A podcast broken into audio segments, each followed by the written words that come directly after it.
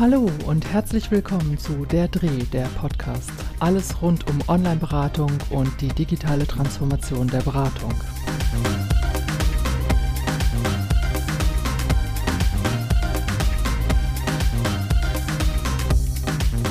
Ja, es ist schon eine ganze Weile her, dass ich eine Folge zum Thema Videoberatung aufgenommen habe. Und ja, das muss ich jetzt mal nachholen, habe ich gedacht. Denn nach wie vor spielt die Videoberatung ja doch eine große Rolle bei allen, die in die Online-Beratung eingestiegen sind vor allem. Ich glaube, alle, die vorher schon Online-Beratung gemacht haben, die haben auch weiterhin Mail-Beratung, Chat-Beratung oder Forenberatung gemacht. Und ja, in der Pandemie ist die Videoberatung ja plötzlich aufgetaucht. Darüber habe ich schon mal in einer anderen Folge gesprochen, darum will ich gar nicht so sehr auf das Allgemeine eingehen, sondern ein bisschen mehr auf das Spezielle schauen, nämlich auf die Möglichkeit, im Videosetting methodisch zu arbeiten. Wir haben ja in den letzten zwei Jahren der Pandemie ganz, ganz viel erlebt, was sich entwickelt hat, auch an tollen digitalen Tools, die in der Videoberatung zum Einsatz kommen können. Da gibt es digitale Systembretter oder Whiteboards oder irgendwelche anderen Dinge, mit denen man Karten aufhängen kann, virtuell und so weiter und so fort. Das sind viele tolle Tools, die man auch sicherlich für viele Beratungen nutzen kann. Ich persönlich gehe davon aus, ohne dass ich das jetzt wissenschaftlich schon belegen könnte, aber ich gehe davon aus, dass diese Methoden, die also digital zum Einsatz kommen, wo ich also digitale Tools verwende, doch wahrscheinlich etwas häufiger im Einsatz kommen im Kontext von Supervision oder Coaching, also vor allen Dingen mit Klientinnen und Klienten, die sich ganz bewusst für eine Beratung entscheiden, dafür auch Geld bezahlen und vielleicht auch ganz bewusst den Online-Weg, also das Videosetting wählen, weil sie vielleicht aus beruflichen oder anderen Gründen das bevorzugen. In der ganz klassischen psychosozialen Beratung, wo wir es mit Klientinnen und Klienten zu tun haben, die also ein kostenloses Angebot nutzen und die vielleicht auch gar nicht erstmal wissen, was sie so erwartet, wenn sie in eine Beratungsstelle kommen und das dann auch noch per Video machen, vermute ich, dass wir es häufiger mit Menschen zu tun haben, die vielleicht andere Ressourcen auch haben. Und zwar, äh, die vor allen Dingen mit dem Smartphone in die Beratung, in die Videoberatung gehen, weil sie da ein Gerät nutzen können, das eine sehr gute Kamera hat, wo gleich ein Headset dabei ist.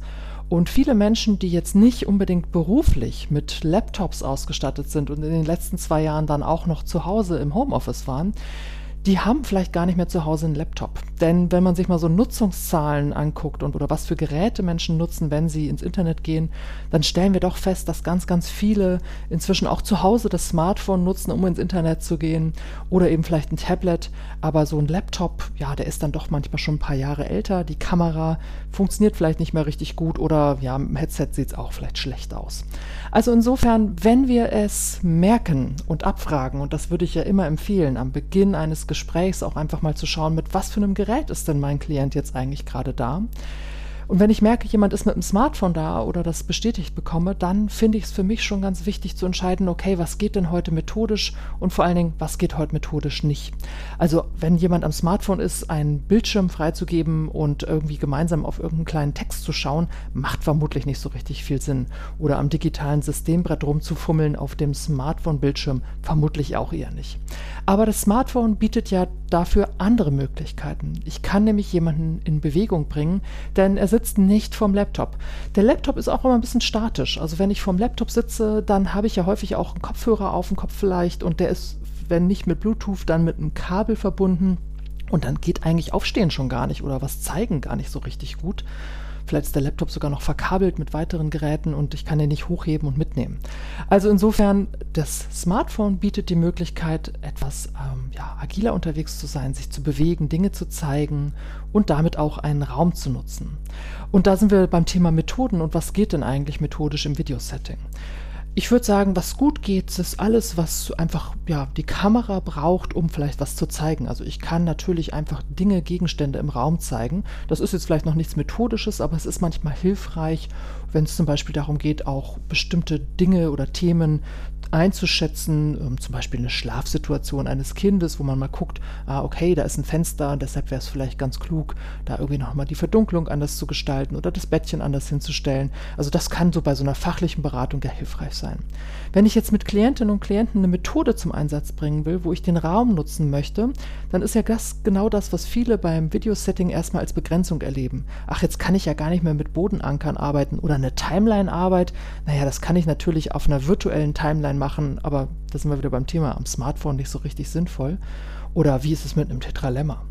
Und da geht dann doch ganz viel, denn das Smartphone ermöglicht ja, dass jemand aufstehen und sich bewegen kann. Und insofern, wenn ich das gut anleite, kann ich auch dieses nutzen, um jemanden bei sich zu Hause im Raum in Bewegung zu bringen da vorab noch ein paar Hinweise. Natürlich sollte ich sowas vorher gut vorbesprechen und vorbereiten. Das heißt, ich würde jetzt nicht ganz spontan im Setting sagen, ach, lassen Sie uns doch mal eine Timeline-Arbeit machen und ich erkläre Ihnen mal kurz, wie das geht. Sondern das würde ich vorbesprechen und sagen, beim nächsten Mal können wir doch mal gemeinsam eine Timeline machen. Und dazu brauchen Sie Folgendes.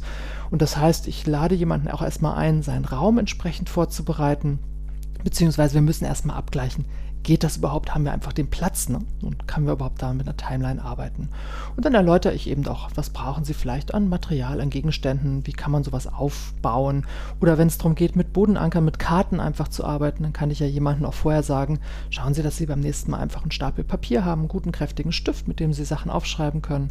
Also das würde ich immer vorab abklären und vorbereiten und diese Methode auch erstmal erklären.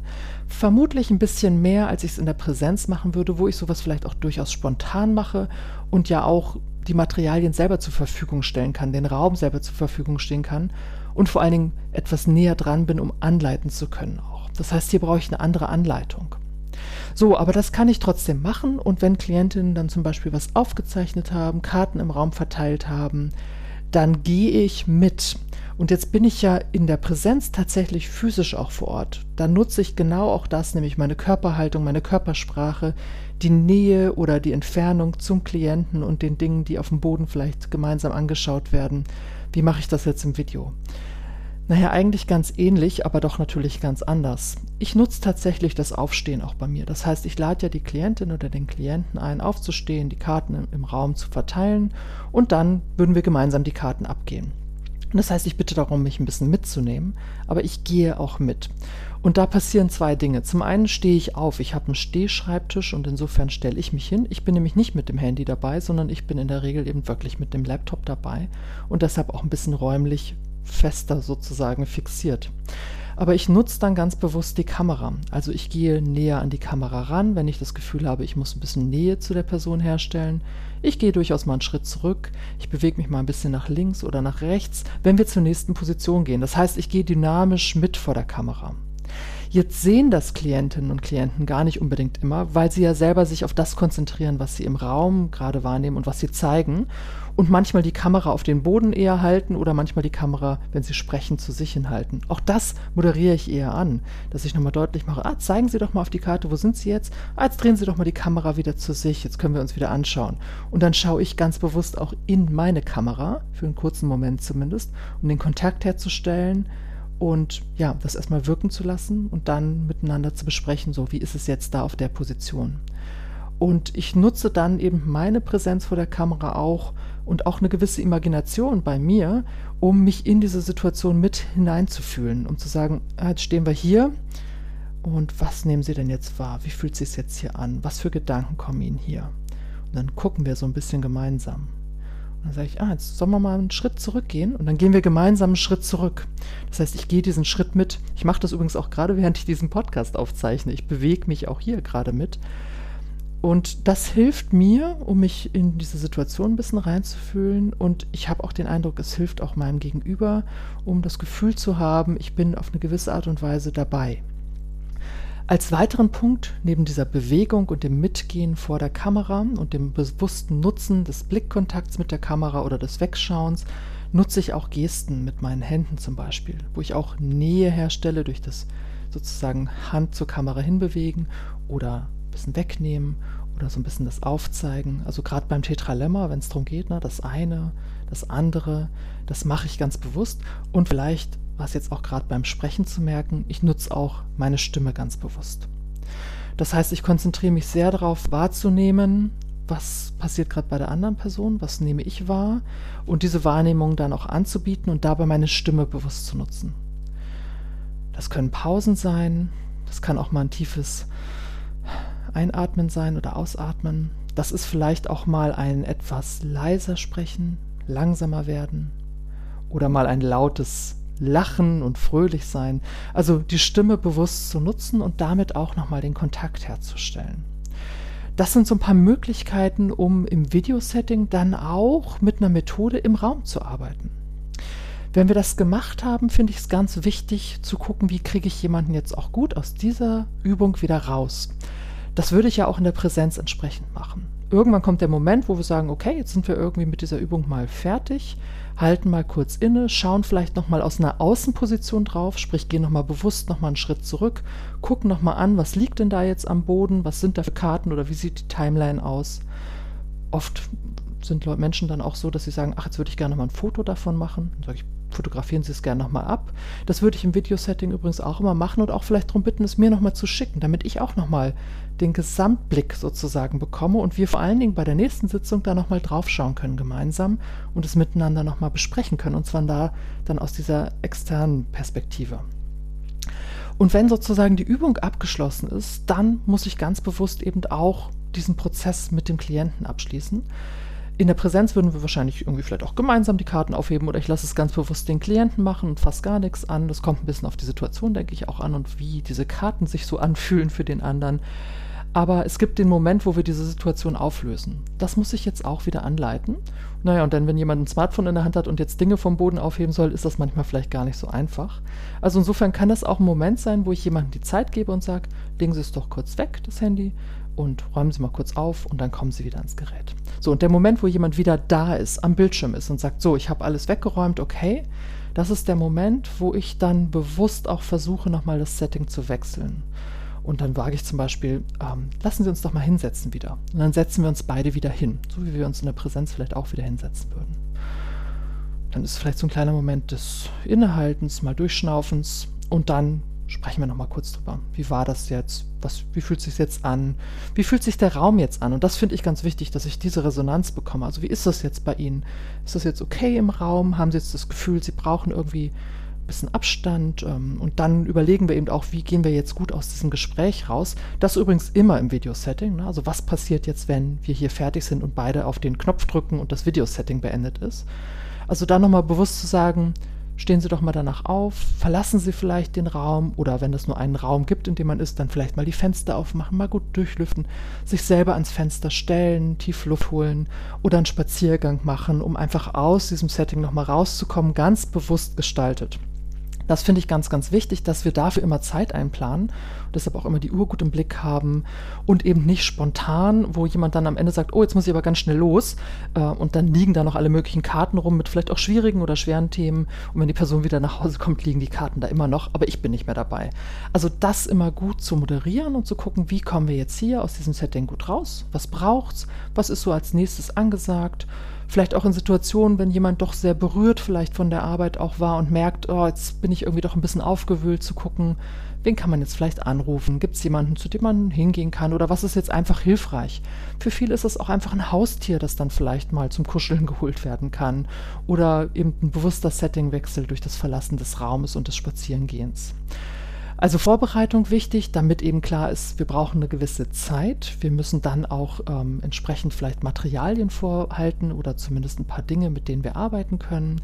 Das Durchführen ganz bewusst, auch durch eine eigene körperliche Bewegung, durch ein Imaginieren und Mitgehen im Raum. Dann das Abschließen durch ein gutes Rausgehen aus der Situation, ein bewusstes Aufräumen sozusagen der Materialien und Gegenstände, einer kurzen Nachbereitung und ein Abklären, was braucht es jetzt noch. Und für manche könnte es dann auch schon den Übergang geben, nämlich nochmal das nachzureflektieren, nachwirken zu lassen und anzubieten, Vielleicht haben Sie morgen, morgen oder übermorgen Lust, mir dazu noch mal eine kurze E-Mail zu schreiben. Was geht Ihnen noch so nach? Was sind noch für Gedanken da? Was sollten wir jetzt noch festhalten, damit es nicht verloren geht bis zum nächsten Mal? Denn wir wissen ja immer, das Wichtige passiert zwischen den Sitzungen. Naja, dann wäre es doch vielleicht ganz gut, das Wichtige auch mal festzuhalten und zu verschriftlichen und dann ja vielleicht mir als Beraterin per Mail zukommen zu lassen. Und wir können beim nächsten Mal wieder drauf zurückgreifen. Also nochmal eine Möglichkeit der Nachreflexion, nochmal eine Möglichkeit auch zu externalisieren durch das Aufschreiben. Das kann vielleicht nochmal ganz hilfreich sein, gerade wenn es eine sehr intensive Arbeit war, die vielleicht auch emotional ein bisschen auffühlend war. Also es geht ganz viel im Video, ich muss es nur gut planen, ich muss es gut überlegen, aber gerade dann, wenn Menschen eben nicht am Laptop sitzen, bietet sich an, das Smartphone zu nutzen, die Bewegung im Raum zu nutzen und das eben nicht als Defizit wahrzunehmen, sondern als eine Möglichkeit, nochmal im Video anders zu arbeiten, nämlich nicht mit digitalen Tools oder mit Bildschirmteilung oder ähnlichen, sondern mit räumlichem Wahrnehmen, mit körperlicher Aktivität und damit auch mit einer Möglichkeit, nochmal im Videosetting etwas in Bewegung zu bringen, was sonst vielleicht, wenn wir vorm Laptop sitzen und auf dem Bildschirm starren, doch etwas statisch anmutet. Danke fürs Zuhören und bis zum nächsten Mal bei Der Dreh, der Podcast. Alles rund um Online-Beratung und digitale Transformation der Beratung.